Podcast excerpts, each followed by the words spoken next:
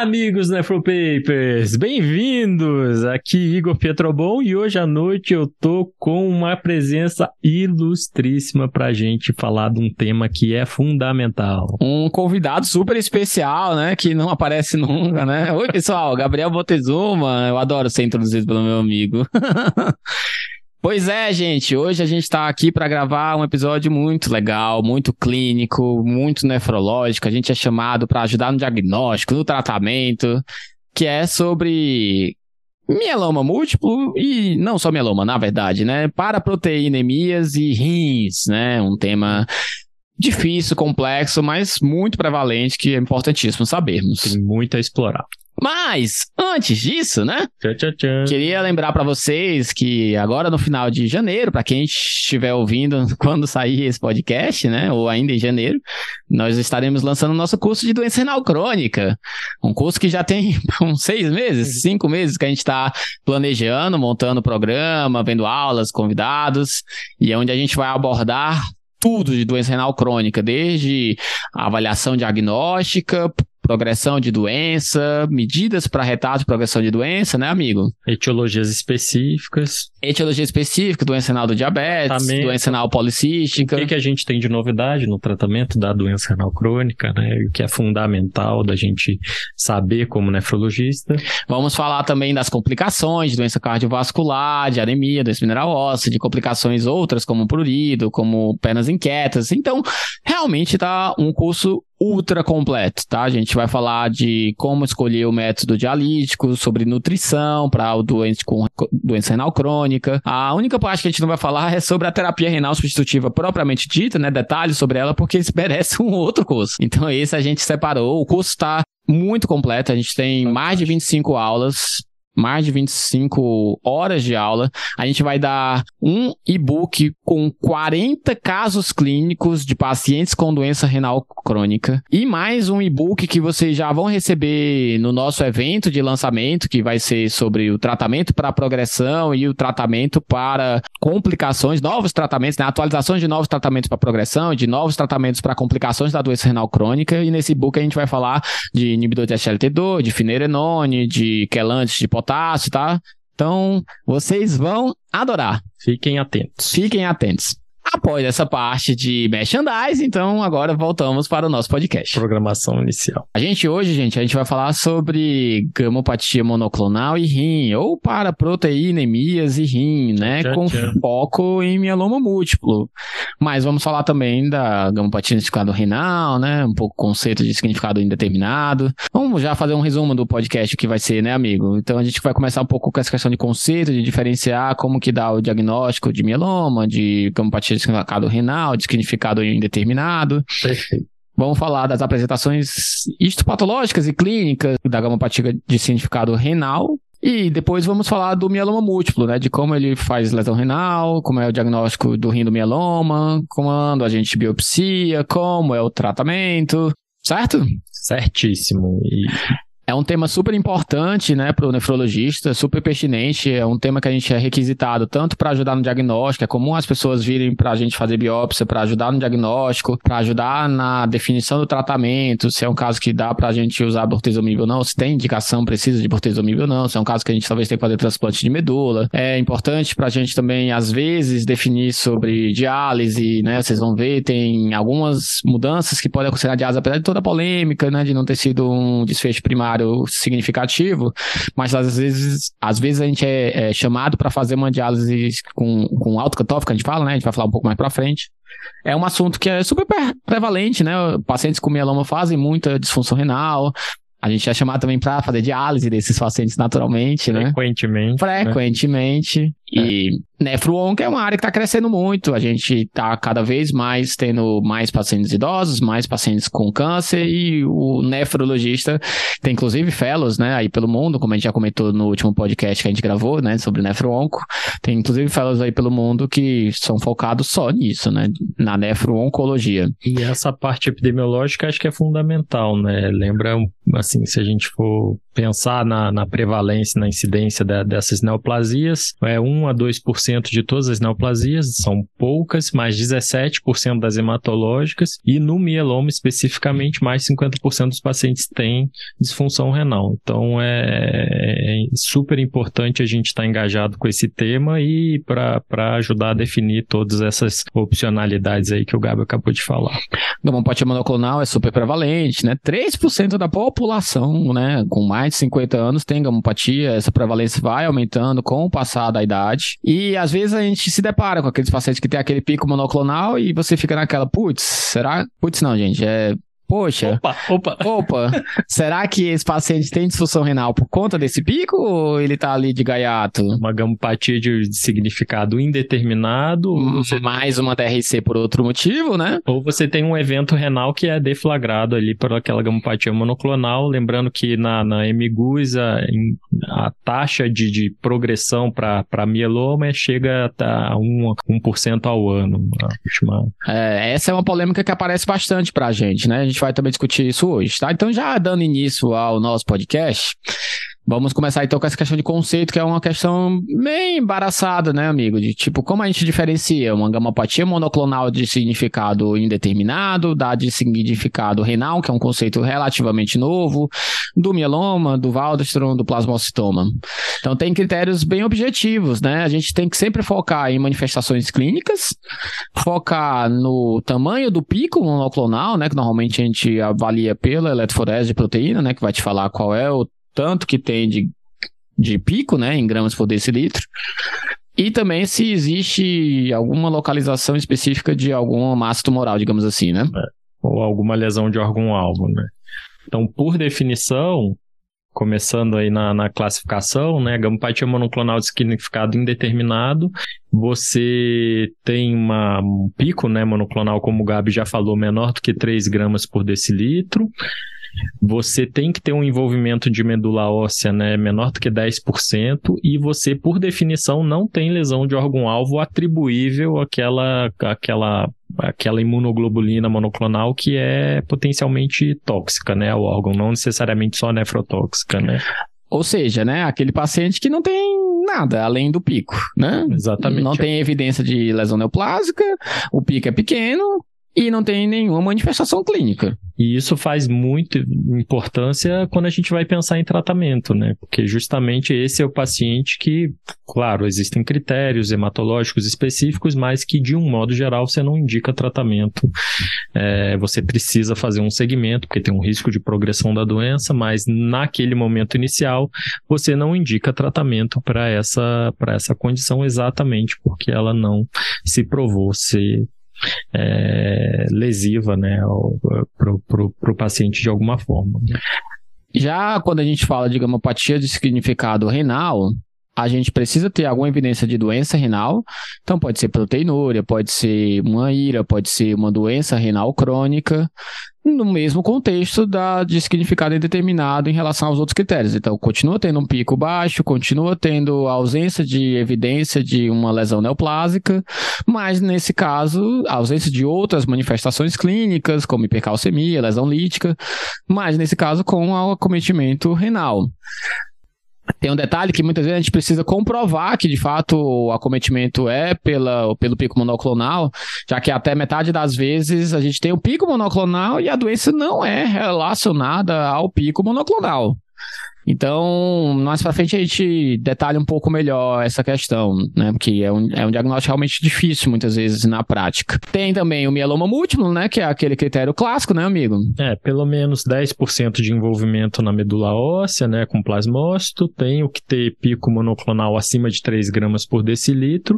E eu consigo subdividir o mieloma múltiplo em assintomático ou smoldering, né? E o mieloma múltiplo sintomático quando ele tem lesão de órgão-alvo e a gente utiliza para isso os critérios clássicos lá. A gente pode utilizar o próprio CREB, né? Que é hipercalcemia. Famoso CREB. Disfunção renal, anemia, lesão óssea lítica e tem... Vai pela ordem, amigo. Calma, calma, calma. Então, CREB, C de cálcio, né? Hipercalcemia. Maravilha. R de rim, né? Um disfunção renal, agudo crônica. Muito bem lembrado. A de anemia e B de bone, né? De lesão lítica. Exato. Então, tendo uma dessas manifestações, a gente chama de mieloma. E tem um critério que é relativamente recente, que é o Slim Crab, né? Que, que você se você tiver mais de 60% de acometimento por plasmócito na, na medula óssea, se você tiver uma razão de cadeia leve livre é, acima de 100 é, ou menor do que 0,01, né, capa sobre lambda, ou se você tiver lesão na ressonância lítica, na ressonância, você cons consegue considerar esse paciente como portador de mieloma também. Então, um pouquinho mais de detalhamento dentro do clássico lá, que é o CREB, que a gente já falou. Lembrando que a gente está falando do critério mais é, padrão, digamos assim, né? Tem os mielomas não secretores, né? Tem o plasmocitoma isolado, mas aí são casos isolados, né? Tem o plasmocitoma secretor, né?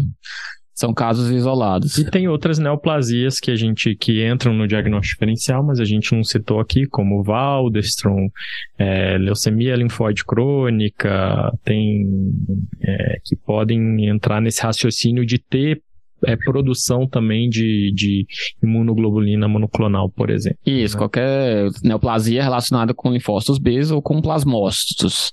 Gabi, vamos chegar aqui, vamos trazer mais para nossa prática clínica, assim, para a gente fazer um raciocínio diagnóstico, né? Então, tem um paciente em torno de 60 anos, tem uma, uma, uma creatinina de 1,5 e é flagrado é, na eletroforese de proteína um pico monoclonal. Como é que eu consigo é, definir, raciocinar, achar que aquela disfunção renal é pela disproteinemia? Ah, um pouco como a gente já estava conversando, né? Infelizmente ou felizmente, né, tem se tornado bastante prevalente essa, esse cenário que você colocou, né? Então, muitas vezes a gente se depara, tanto o paciente que chega para a gente como um DRC e eu quero investigar etiologia, como já chega encaminhado, porque tem um pico monoclonal e tem uma alteração da função, e a gente fica naquela assim, putz, e agora? O que, puxa, não, poxa, e agora? O que, que eu faço? E aí a gente vai lá e tem que tentar definir se é realmente é aquele pico que está causando a lesão. Então, a primeira coisa que a gente tem que pensar é, aquele paciente tem uma lesão de fato significativa? É um paciente que tem uma função renal que está em piora, uma DRC que está em progressão, é um paciente que tem uma proteinúria significativa, aí vai variar um pouco na literatura, mas acima de 300, muita gente já considera como significativa, especialmente se tiver hematura associada, que sugeriria um quadro que pode ser proliferativo, ou mais drasticamente, aquele paciente com uma síndrome nefrótica, né, como mina baixa, edema nas arcas, né? Então é um quadro também que vai ser muito mais alarmante para mim, eu vou ser muito mais agressivo em relação ao aprofundamento da investigação. Como qualquer paciente com DRC, eu vou continuar também avaliando se tem outras causas associadas, se o paciente é um hipertenso de difícil controle há muito tempo, negro, obeso, se é um paciente com diabetes, mais de 5, 10 anos, diagnóstico, se é um paciente que tem algum outro motivo também para ter DRC, anti-inflamatório, etc, né? Não é e é um paciente que tem qualquer um desses critérios que eu coloquei, tem uma proteína significativa, pior da função renal, progressiva, é um paciente que eu preciso ter certeza do diagnóstico, e nesse caso, só com biópsia, infelizmente. A gente sabe que se eu tenho, por exemplo, uma proteinúria urinária com evidência de ser monoclonal, né, uma imunofixação urinária, ou pesquisa de proteína de Benz Jones, é provável que realmente seja um acometimento renal provocado pela gamopatia, mas não obrigatoriamente. Ela pode estar lá sobrando, digamos aqui, digamos assim. Mas é um paciente que, para eu ter mesmo confirmado, eu preciso mesmo da biópsia. A biópsia renal, então, ela acaba sendo indicada especialmente nesses pacientes que têm, de fato, uma manifestação clínica que precisará de tratamento em caso de confirmação do acometimento monoclonal.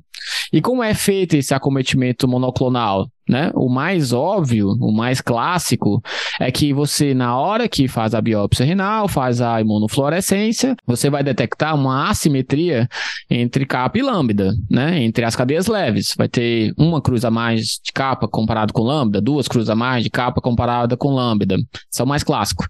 Pode ter também uma diferenciação baseado quando é um uma gamopatia de GG, né, subtipo GG, quando você tem a subclasse de GG específica, quando tem uma subclasse só específica. Então você tem só IgG1, só IgG2, só IgG3. A exceção é na membranosa, que a IgG4 pode se apresentar na membranosa primária isoladamente. Então, se eu tenho uma IgG4 sozinha na membranosa, isso não é gamopatia monoclonal. Mas tem alguns casos que não são tão óbvios, né, amigo? Exatamente, Gabi. Então, assim, situações específicas que você não tem restrição de cadeia leve na biópsia e não tem subclasse de GG, por exemplo, de imunoglobulina, desculpa como você citou, né? É, por exemplo, né, a gente consegue ver isso no paciente desse que a gente citou, disfunção renal, pico monoclonal, ou tem imunofixação positiva, e o paciente tem uma glomerulopatia só uma, na imunofluorescência só C3 ou C4, né, uma glomerulopatia por C3 ou por C4. Então, é uma entidade que a gente precisa é, pensar no diagnóstico diferencial.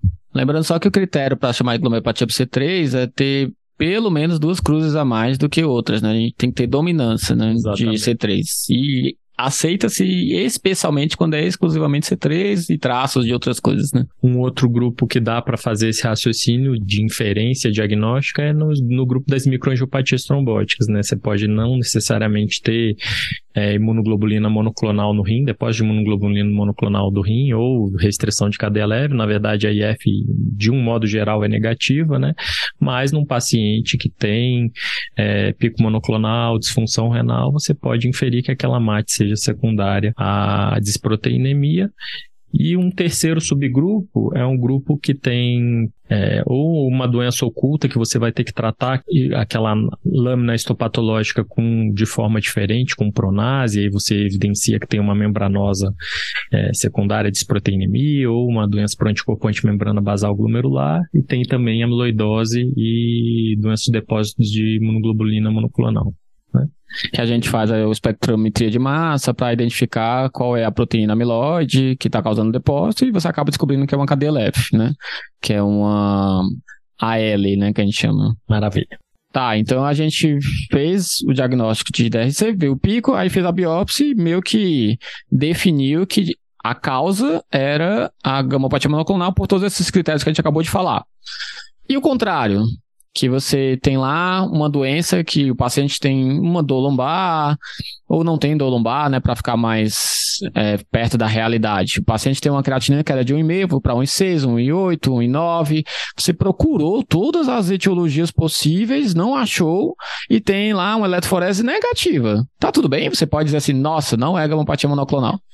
É, tem que lembrar dos métodos, os métodos diagnósticos que a gente utiliza para raciocinar a disproteinemia tem limitações, né? Então, o exame mais é, simples do dia a dia, porque a gente pensa em utilizar a investigação de gamopatia monoclonal, é a eletroforese de proteína sérica, né? Ela tem uma sensibilidade que fica ali entre 60% e 70%, lembrando que ela só vai pegar é, imunoglobulina íntegra, né? Então, na ordem de prevalência, você vai ter mais IG, é, primeira, né? A principal é imunoglobulina G, depois IgA, depois cadeia leve, depois IgD-EM.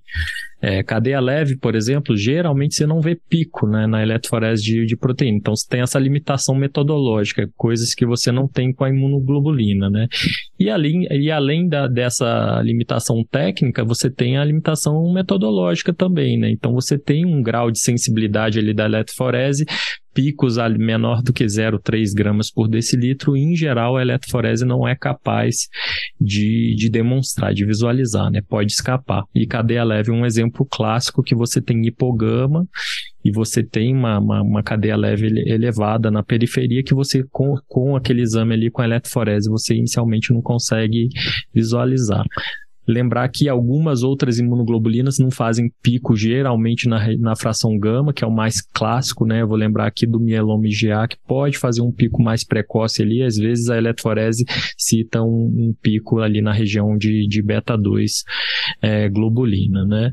E aí, partindo mais para o detalhamento, a gente tem dois exames que a gente pode utilizar para melhorar essa limitação metodológica, diminuir essa sensibilidade ali para 0,1 grama por decilitro, que são a imun imunoeletroforese de proteína sérica e a imunofixação de proteínas séricas. Elas são é, semelhantes em, em acurácia assim, diagnóstica, mas elas conseguem, nos permitem identificar que proteína monoclonal está presente no plasma e quantificar essa proteína. Né? Então, por exemplo, eu tenho uma IgG capa de 5 gramas por decilitro. Eu tenho só uma cadeia leve livre lambda é, de 0,8 gramas por decilitro, né? E o terceiro método diagnóstico sérico que é importante da gente falar, citar, que tá, faz faz até parte lá do Slim Crab, a gente acabou de conversar, é a relação, né, a dosagem de cadeia leve livre no plasma, né, e, e a gente utiliza da dosagem de capa e de lambda para fazer essa relação capa e lambda. O famoso Free Light Chain, né, vocês vão ver muito FLC, né, ou o pessoal escrevendo, ah, pede aí um Free Light.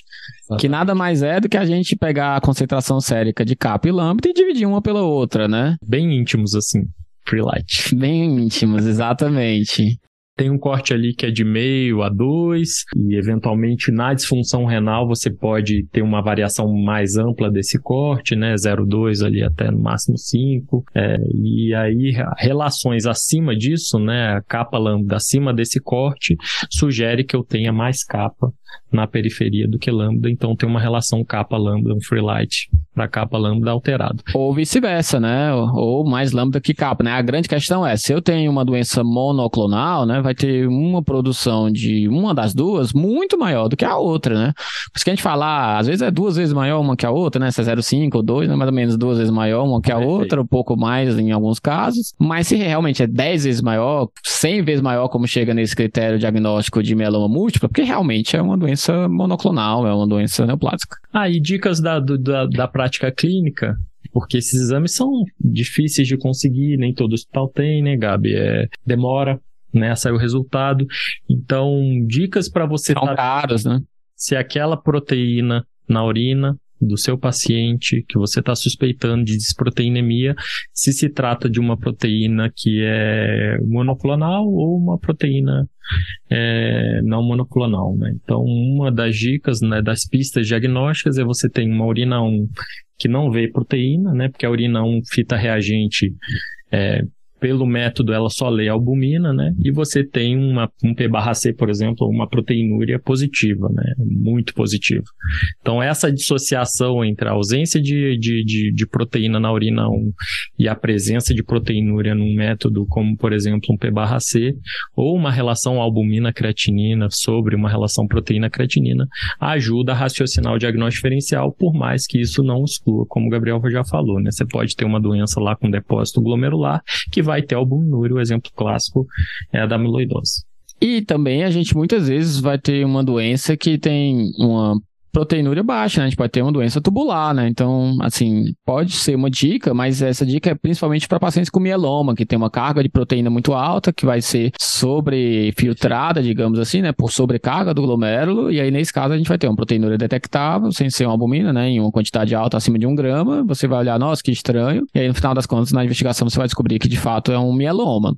É raramente que a gente vai detectar um nível de cadeia leve tão alto a ponto de ser algo que chama a atenção na proteína proteinúria sem ser num, numa doença neoplásica de grande produção de leve como mieloma múltiplo. Só botando é, no papel isso que o Igor quis dizer, então se eu tenho uma suspeita, tem uma doença que está progredindo, não sei exatamente o que é, é um paciente acima de 50 anos especialmente, né, que é a epidemiologia das das gamopatias monoclonais, a gente passa de 60% a 70% de sensibilidade quando faz só eletroforese de proteínas para acima de 95% quando eu associo os três métodos: a cadeia leve livre, a imunofixação e a eletroforese de proteínas sérix. Então, realmente, nesses casos, ainda sem diagnóstico definitivo, especialmente se eles estiverem em progressão, com epidemiologia positiva, é de essencial importância a gente fazer os três métodos, né? Por mais que sejam muitas vezes não acessíveis, caros, né? Mas faça o esforcinho que muitas vezes compensa. É muito mais prevalente do que a gente imagina. E você perde muito menos diagnósticos, né? Então não se contentem, nas grandes suspeição clínica, não se contentem com uma eletroforese normal. Isso não vai excluir a sua doença com segurança. Isso aí. Tá bom, então a gente já passou pelos critérios diagnósticos, né, de todas essas entidades, já comentou quando que eu vou desconfiar que de fato, ou confirmar que de fato é a gamopatia monoclonal que está causando aquela lesão. E quando eu vou ter que, talvez, enfatizar um pouco mais meus exames e aprofundar mais para confirmar que existe o pico monoclonal. E agora a gente deve falar, tem que falar, né, de que manifestações a gente pode ter, né? Quais as manifestações clínicas e patológicas que a gente pode ter com a gamopatia monoclonal. Lembrando que a gente, quando fala de gamopatia monoclonal causando doença renal, ela pode estar presente na gamopatia de significado renal, mas também pode estar presente na, no meloma múltiplo, no paciente com leucemia linfóide crônica, o paciente com mieloma múltiplo, não obrigatoriamente ele vai ter o rim do mieloma. Ele pode ter as mesmas manifestações que o paciente com gamopatia monoclonal de significado renal, tá? Então, só para ficar bem claro que a gente vai falar aqui de qualquer doença que tenha produção de gamopatia monoclonal que pode apresentar essas manifestações, tá? Então, primeiro, as manifestações clínicas podem ser desde uma proteinúria hematura isoladas, até um paciente com perda rápida de função renal, com uma ira, né, com critérios de ira. Pode ser um paciente com doença renal crônica, com uma progressão mais lenta, e pode ser uma síndrome nefrótica. Ou seja, o paciente pode passar por todos os espectros de, de síndromes glomerulares ou não glomerulares, né? Vai da ira, DRC, até a síndrome nefrótica, síndrome nefrítica, até... Né? Tubulopatia aproximada. Até uma alteração assintomática, né, urinária. Então, realmente é uma doença que se apresenta de formas muito heterogêneas. Quando a gente fala de apresentação histopatológica, também existe manifestações muito heterogêneas, né? Não à toa a gente pode ter manifestações clínicas muito heterogêneas. E aí tem alguns fluxogramas que ajudam a gente a tentar organizar um pouco mais as manifestações histopatológicas. Primeira parte do fluxograma normalmente diferencia entre as manifestações diretamente relacionadas com a gamopatia monoclonal e as não diretamente relacionadas com o depósito lá monoclonal né? As não diretamente relacionadas, o Igor até citou já, né? Que é a MAT e a C3, que normalmente a gente não detecta a cadeia leve lá isolada, né? A gente chama de restrição de cadeia leve quando tem um tipo só, né? Se você tem lá só capa ou só lambda, eu falo, ah, realmente é uma doença monoclonal. Então, quando eu tenho glomerulopatia por C3 ou MAT, mesmo que tenha lá o pico monoclonal, que a gente considere que seja uma doença causada pela doença monoclonal, é comum que não venha o pico, né? São manifestações da doença do mesmo jeito. Tem também, quando a gente tem diretamente relacionados, uma divisão em um depósito ser organizado ou não organizado, né, amigo? Exatamente. O não organizado é, tem algumas formas, né? Por exemplo, doença de depósito de imunoglobulina monoclonal, aí você pode ter doença de depósito de cadeia leve, doença de depósito de cadeia pesada, doença de depósito de cadeia leve e pesada. E você tem a, a glomerulonefrite proliferativa associada a depósito de globulina monoclonal. Que é idêntico, gente, a tipo nefrite lúpica proliferativa, mas nesse caso eu detectei lá que tem o a doença monoclonal causando a doença. Então tá lá cheio de células do endotélio, mas tem lá um capa sem lambda ou uma GG subclasse 3, subclasse 4, né? O GG1, GG2, GG3. Só com lambda. Só com lambda, ou sem só lambda, né? Se for só cadeia pesada. Enfim, é uma doença proliferativa com uma evidência de ser causada por uma doença monoclonal. E os depósitos organizados, né? Que vem os clássicos, né? Que a gente ouve muito de acordo com o tamanho da, da fibrila, né? Ou se é fibrila, se é microtúbulo, né? A gente tem vários subtipos, né, amigo? A gente tem as clássicas fibrilar, imunotactoide, amiloidose, até até ter depósitos por cristais, né? Você pode ter tubulopatia é, induzida por cristal proximal, você tem xocitose com depósito de cristal, crio, cristalglobulinemia, fica até difícil de falar, é um trava-língua. É, crioglobulinemia. A crioglobulinemia propriamente dita, né? Que pode ser monoclonal, pode ser polimono, né? Que seria a tipo 2, que é a clássica da hepatite C, né? Exato. Ou só poli, né? Mas lembrar da crio, né? Como infestação grave, que pode estar relacionado com doenças monoclonais. Então, são realmente diversas apresentações. A gente pode ter pacientes com uma um padrão histopatológico de membranosa, que vai ter só uma proteinúria ou uma síndrome nefrótica, muitas vezes sem muita perda de função. Então, realmente é um, uma entidade que se caracteriza por manifestações bastante heterogêneas também quando a gente fala de histopatologia. Só um adendo, a amiloidose AL, muita gente quando vê a amiloidose, né, já olha de sindical e fala assim, meu Deus, paciente tem mieloma múltiplo, né, com certeza. Mas, na verdade, mais de 80% dos pacientes que têm amiloidose AL, que eu sei que é causada por uma cadeia leve, não tem mieloma múltiplo. É um paciente que tem uma gamopatia monoclonal que se depositou lá a proteína, num formato não proteína amiloide, e tem amiloidose sem é mieloma múltiplo. Então, muito cuidado, que, na verdade, a maioria dos pacientes não tem mieloma quando a gente dá o diagnóstico de amiloidose AL.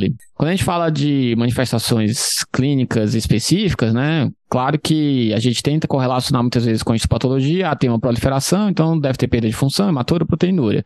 Se é mais um padrão de membranose, vai ter proteinúria sem tanta perda de função. Se é um padrão de amiloidose, em geral, é mais síndrome nefrótica, que sim pode ter perda de função, porque pode acometer vaso, pode acometer intestino, né? Não fique também achando que é só uma síndrome nefrótica pura. Mas a prática mostra pra gente que se fosse muito óbvio, assim, a gente nem precisaria biopsiar, né? Que muitas vezes a gente quebra a cara, que a gente olha assim, nossa, pela manifestação clínica, acho que na biópsia vai vir isso. Aí você vai lá, biopsia e vem algo que você não esperava. Então, mantenham suas mentes abertas, é uma área que está crescendo ainda bastante, a gente ainda não sabe exatamente que tipo de tratamento a gente tem que fazer para cada manifestação clínica, né? A gente está ainda na fase de tentar descrever as manifestações, como vocês já perceberam, são muitas, para depois a gente tentar definir se existe um tratamento específico para cada uma delas. Algumas a gente faz TMO, por exemplo, outras a gente tem que fazer bortezomib, outras talvez a gente tem que fazer mais talidomida com Dex, né? Enfim, algo que a gente ainda está tentando descobrir, né? Exato, e não abordar tudo como uma entidade única, secundária, um clone monoclonal. Provavelmente essas doenças vão se beneficiar de abordagens diferentes, né? Sim. Porque elas têm fisiopatologia distinta, né? A gente consegue. Não tão distintas, assim. É, mas assim, uma tem mais lesão vascular, outra tem mais lesão por cristal, outra tem mate. É, a fisiopatologia é um pouco diferente, mas a etiopatogenia é. talvez bastante similar, né? Perfect. Talvez a gente vá ter que ir atrás do clone de Anyway, né? Exato. Mas só mais um adendo que eu gostaria de falar antes de falar de mieloma especificamente é que quando a gente também vê glomerulopatia por C3, né? Isso é algo que é relativamente novo, né? A gente, quando via uma paciente com glomerulopatia por C3, a gente ficava pensando assim, putz, deve ser um acometimento genético, ou será que talvez seja uma associada à infecção e eu não achei infecção, fica com uma, uma glomerulopatia por C3, né? Se você acha algum componente, alguma mutação que justifique. E hoje a gente já sabe que, em especial em pacientes idosos, até 30% dos pacientes podem ter a detecção do pico monoclonal. E isso é extremamente importante vocês saberem. Se eu tenho uma glomerulopatia por C3, se eu tenho na biópsia um C3 que predomina com duas cruzes acima das outras é, imunoglobulinas, outros componentes investigados na imunofluorescência, normalmente com padrão de membrana proliferativa, mas pode ser uma proliferativa mesangial, endocapilar. Eu preciso investigar a gamopatia monoclonal. É obrigatório. Por quê? Porque isso muda o tratamento. Ao invés de eu tratar como uma gamopatia por C3 primária, né, como micofenolato, corticoide, eu vou tratar como uma gamopatia monoclonal escanificado renal com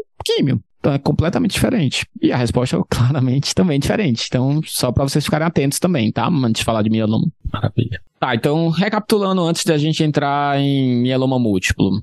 A gente até agora definiu a diferença de gamopatia de significado renal para significado indeterminado, né? Com esse detalhe de como definir se o rim é realmente causado a disfunção ou a manifestação pela gamopatia. A gente falou das manifestações histopatológicas específicas de gamopatias em geral, não obrigatoriamente a desfincado renal, o próprio mieloma pode ter essa apresentação. A gente falou desses casos que não tem um diagnóstico etiológico definido, que pode ainda ser uma cadeia leve, uma gamopatia monoclonal, quando ela florese negativa, então é importante fazer a imunofixação e de fazer a cadeia leve livre.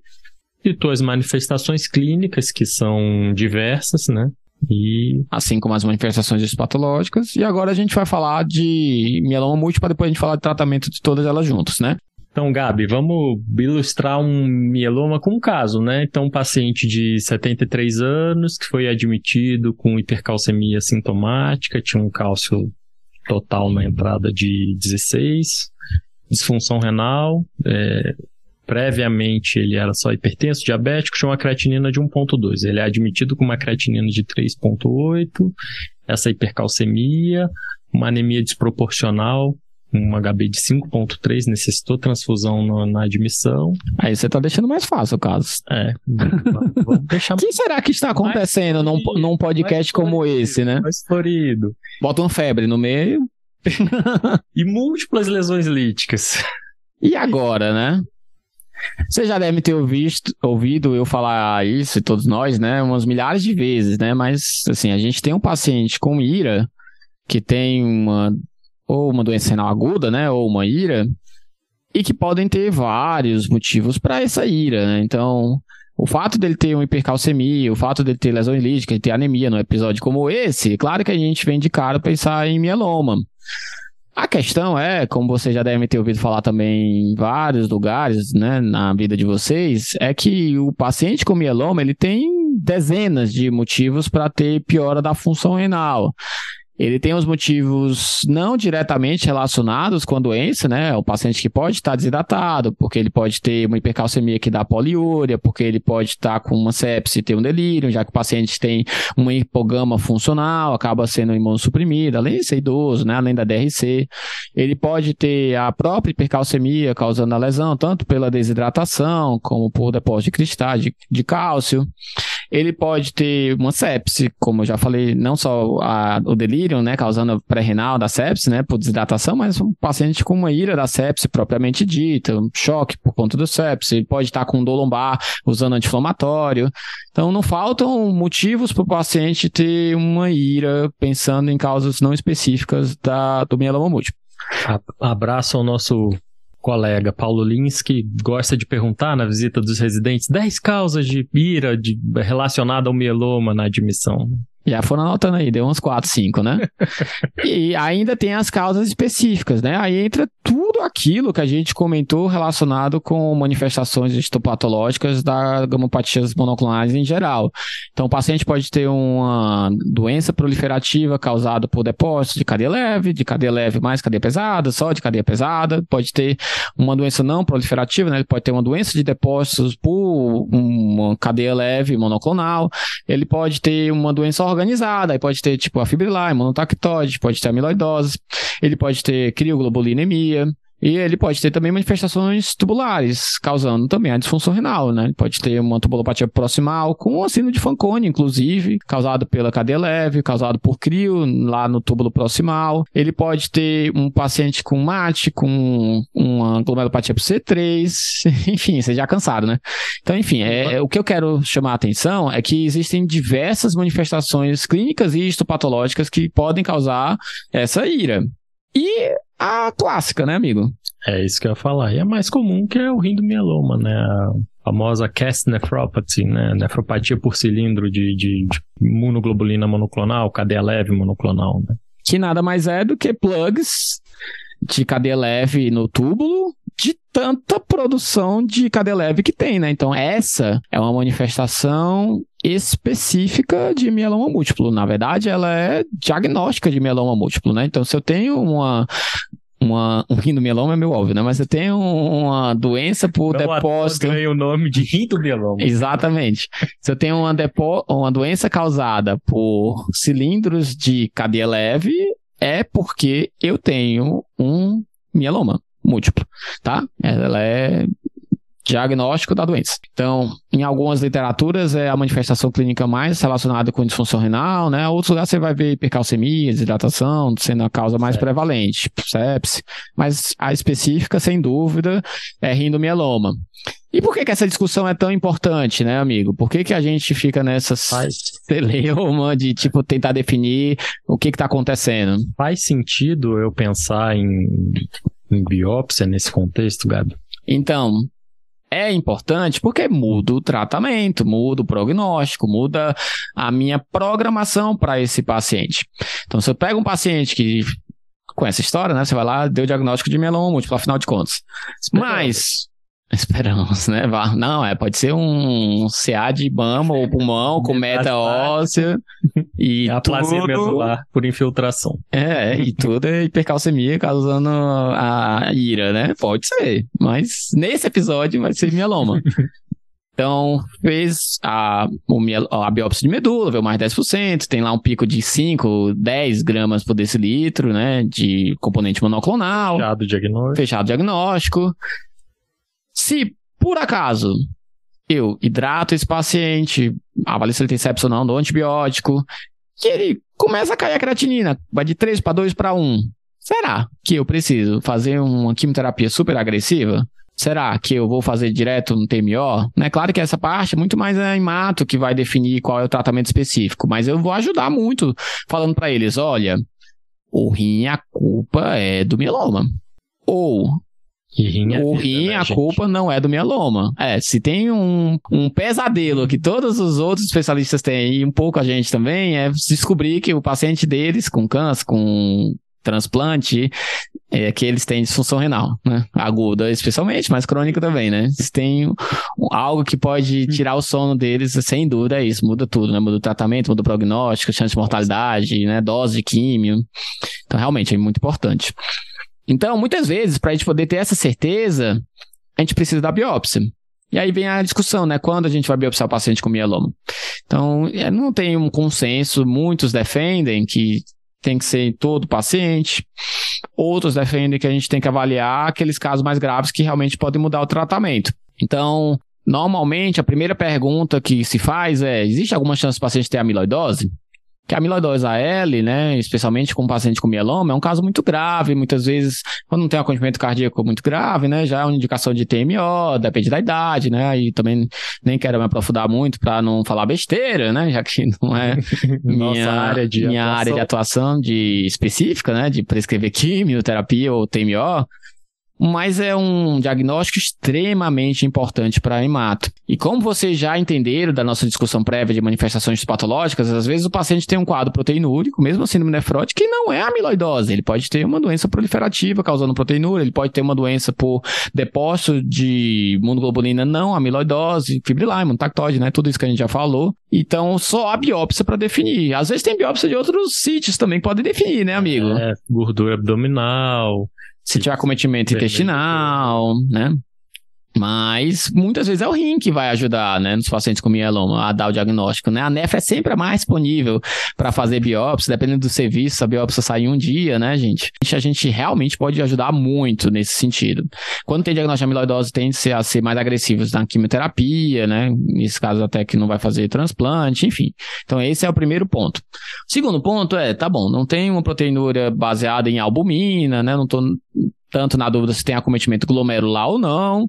Eu vou avaliar. É um paciente que tem disfunção renal grave, está precisando de diálise e ou não respondeu com o meu tratamento achando que era pré-renal ou não, ou de sepsis, né? Já, se eu estiver na dúvida se tem outro motivo, ou pior ainda, né? Eu não tenho um motivo que justifique que não seja um rindomieloma. Ou é um paciente que tem um, um, uma possibilidade de usar uma diálise de alto cutoff, né? Já já a gente explica um pouco mais sobre isso. Ou é um paciente que fez uma que é um paciente que tem acesso a uma quimioterapia de, de alta potência específica, como o uso do bortezomib. Em muitos centros, só se usa o bortezomib se você realmente tem uma manifestação clínica grave, como o rindomieloma, né? Que mostra uma alta produção de cadeia leve, né? Que é uma doença com uma carga tumoral alta, né? Exuberante. Exuberante, o paciente mais grave. Então, a gente vai perguntar para a hemato, faz diferença para vocês dizer que tem rindomieloma? Se ele falar sim, faz, aí a gente vai lá e faz a biópsia. Nesse caso de disfunção renal. É, Gabi, a gente é, pode levar em consideração no paciente com IRA e que necessita de terapia renal substitutiva, né, de hemodiálise, é, o uso de uma membrana específica, né, que tem um cutoff específico, ela tem uma, um, um, um, poro de tamanho maior, com uma densidade de poros na membrana maior e que tem a característica, né, como característica deixar passar moléculas de tamanho maior, como são as moléculas monoclonais, né. Então a gente tem um, um filtro de high cutoff que a gente pode utilizar como intervenção terapêutica, inclusive nessa população com mieloma e com o objetivo de remover essas, essas é, proteínas monoclonais da, do sangue do paciente e, e talvez tenha um impacto é, terapêutico. A gente tem dois grandes estudos que avaliaram isso, um chama Eulite e outro chama Maia, randomizaram pacientes com mielomas confirmado por biópsia e que necessitavam de, de, de terapia de diálise agudamente. Essa é uma grande discussão que a gente tem, né, amigo? Que aí é fácil de indicar, né? Porque se ele já precisa de diálise, né? É só botar um capilar maior, né? Por outro lado, você vai indicar uma terapia que é potencialmente danosa ao paciente, como é, por exemplo, uma terapia extracorpórea. É... Em quem não precisa de diálise precisa. já de cara, né? Então há, há que se ponderar é, esse, esse uma terapia não tão bem comprovada em termos de evidência, né, Exatamente. de benefício. Nesses trabalhos, ambos os grupos usaram quimioterapia, né, e, e utilizaram protocolos específicos com a membrana de, de Raikkoff. Lembrando que a quimioterapia era com bortezomib, né, lembrando que eu falei, né, que tinha a comprovação na biópsia de doença o rindomieloma, né, que é uma infestação grave, e, consequentemente, fizeram quimioterapia de alta potência, né, com bortezomib. E os resultados, na verdade, são divergentes, né? Um trabalho, o Eulite, não mostrou benefício de independência de diálise, que era o desfecho primário em 30 dias, e nem recuperação de função renal, que era um desfecho secundário, no grupo que utilizou o protocolo com a membrana de Raikkoff, quando comparado com um grupo que fez só hemodiálise de alto fluxo.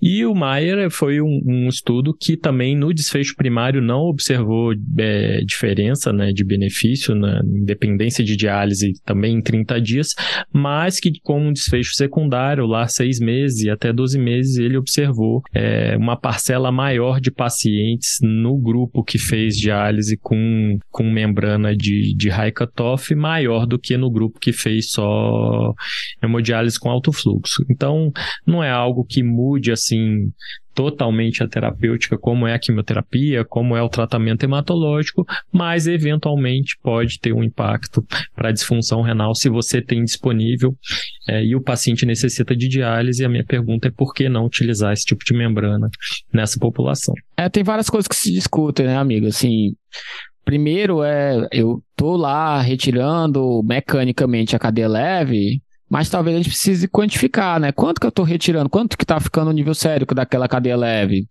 Será que eu estou retirando uma quantidade ideal? Será que eu precisaria ser mais intenso no tratamento, né? Um pouco como a gente faz com dose de diálise habitual, né? O segundo ponto é quanto tempo depois que o paciente tem disfunção que eu vou ter benefício ou não vou ter mais benefício de fazer a retirada da cadeia leve, né? Com qualquer mecanismo de lesão, se eu estou lá com a lesão há dois meses, três meses, a chance daquele rim recuperar benefício. É muito menor, né? Claro que muitas vezes eu nem sei quando começou, né?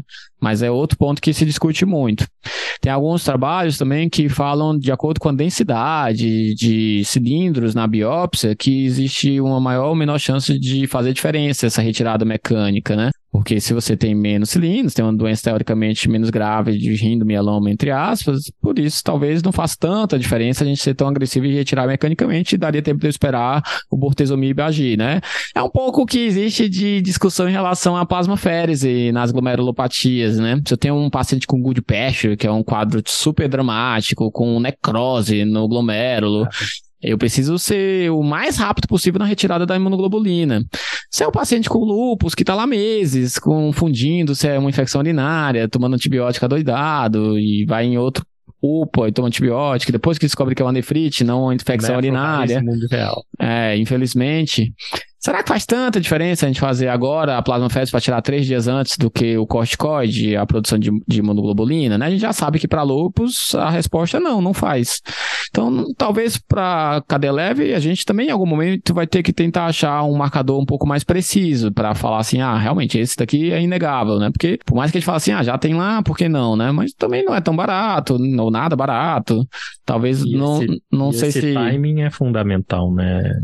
Quão precoce é a sua intervenção para fazer diferença para o paciente. É, talvez nem que seja achar um critério que a gente fale assim, a partir disso realmente não tem benefício, né? Tipo, três meses de disfunção, por exemplo, não tem benefício. Ou um nível sério menor do que X, é, realmente não tem benefício, né? Talvez mais do que assim, ah, será que esse é a indicação? Achar as contraindicações, né? Talvez para capa, que é mais fácil removível, tenha benefício não para lambda e não para imunoglobulina monoclonal, que é maior e mais difícil de É, imunoglobulina, teoricamente, nem sai, né? Exato. Esses capilares, gente, eles o nome cutoff é exatamente a partir de quanto de peso molecular a molécula começa a sair, né? O cutoff é o limite que sai, então é alto o limite que sai. Mas esse high cutoff, o ideal é que ele não corte acima da albumina, né? Senão a gente vai perder uma proteína essencial, né, para o organismo e muito valiosa e acaba sendo deletéria para o tratamento, né? Então a, a, ideia é que ela corte acima de 20, 30 mil, né, que é o tamanho da capa, mais ou menos, né?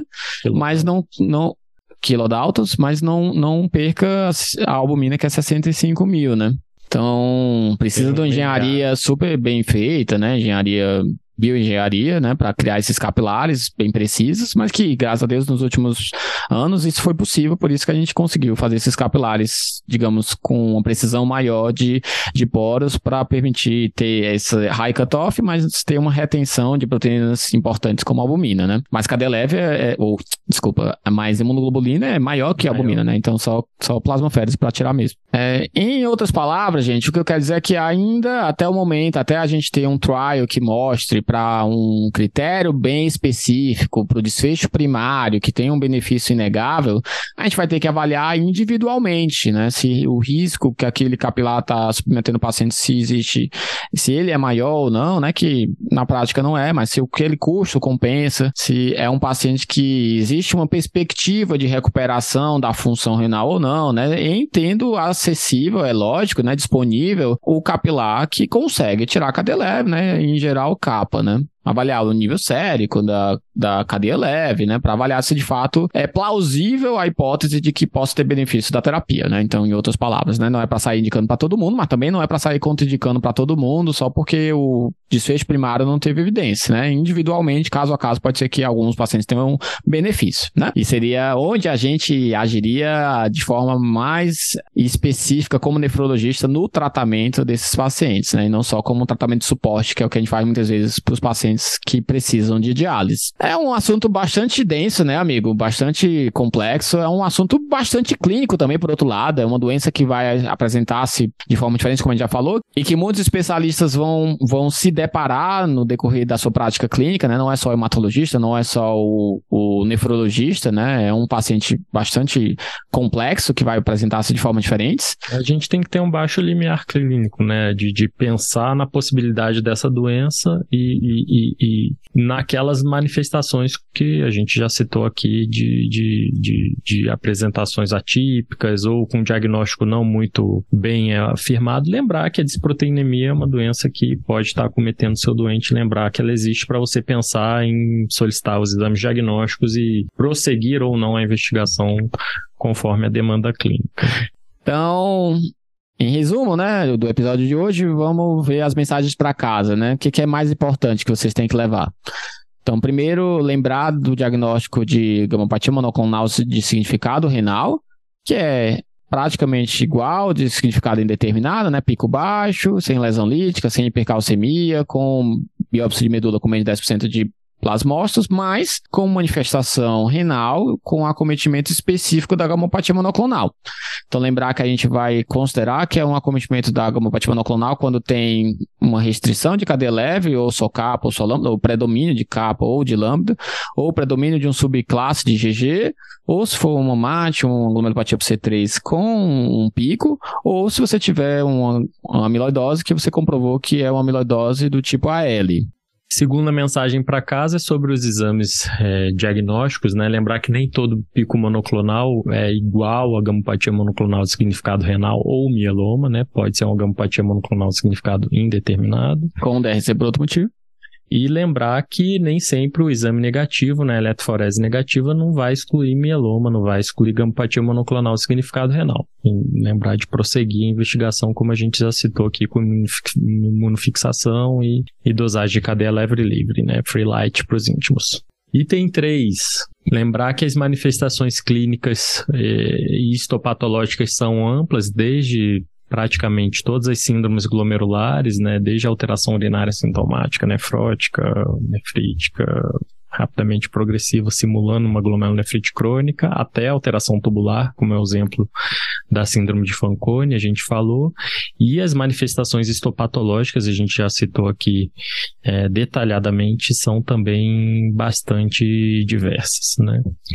Quatro, lembrar que a gente tem uma sugestão de indicações de biópsia. Então, pacientes que têm um predomínio de albuminúria, que tem ou não síndrome nefrótica, mas que a proteinúria é essencialmente albuminúria para definir se é amiloidose ou não.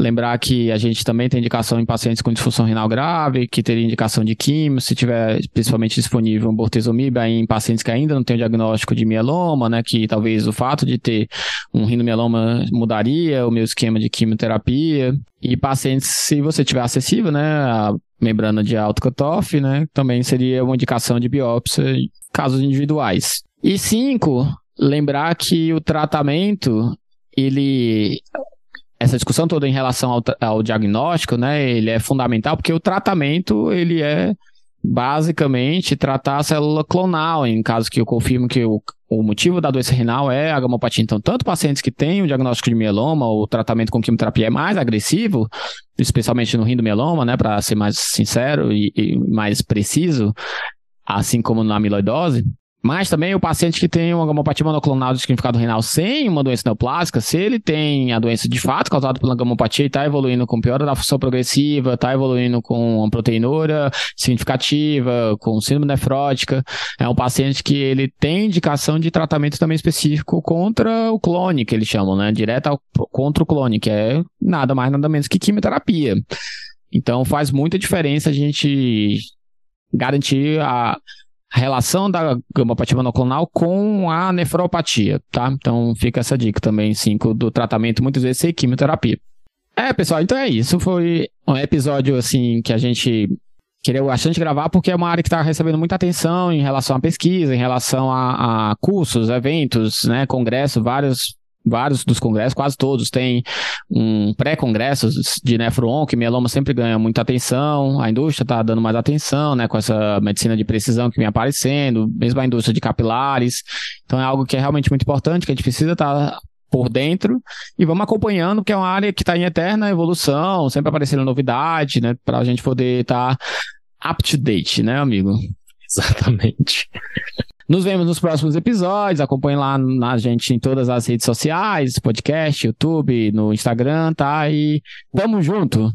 Um abraço. Um abraço, pessoal. Esse podcast tem o objetivo de educação médica. As informações aqui prestadas exprimem as opiniões dos seus integrantes no momento da gravação. Não esqueça que a medicina é uma ciência que muda constantemente. Não utilize as informações ouvidas aqui como conselhos médicos para si ou para outros. Em caso de necessidade, procure opinião médica direcionada.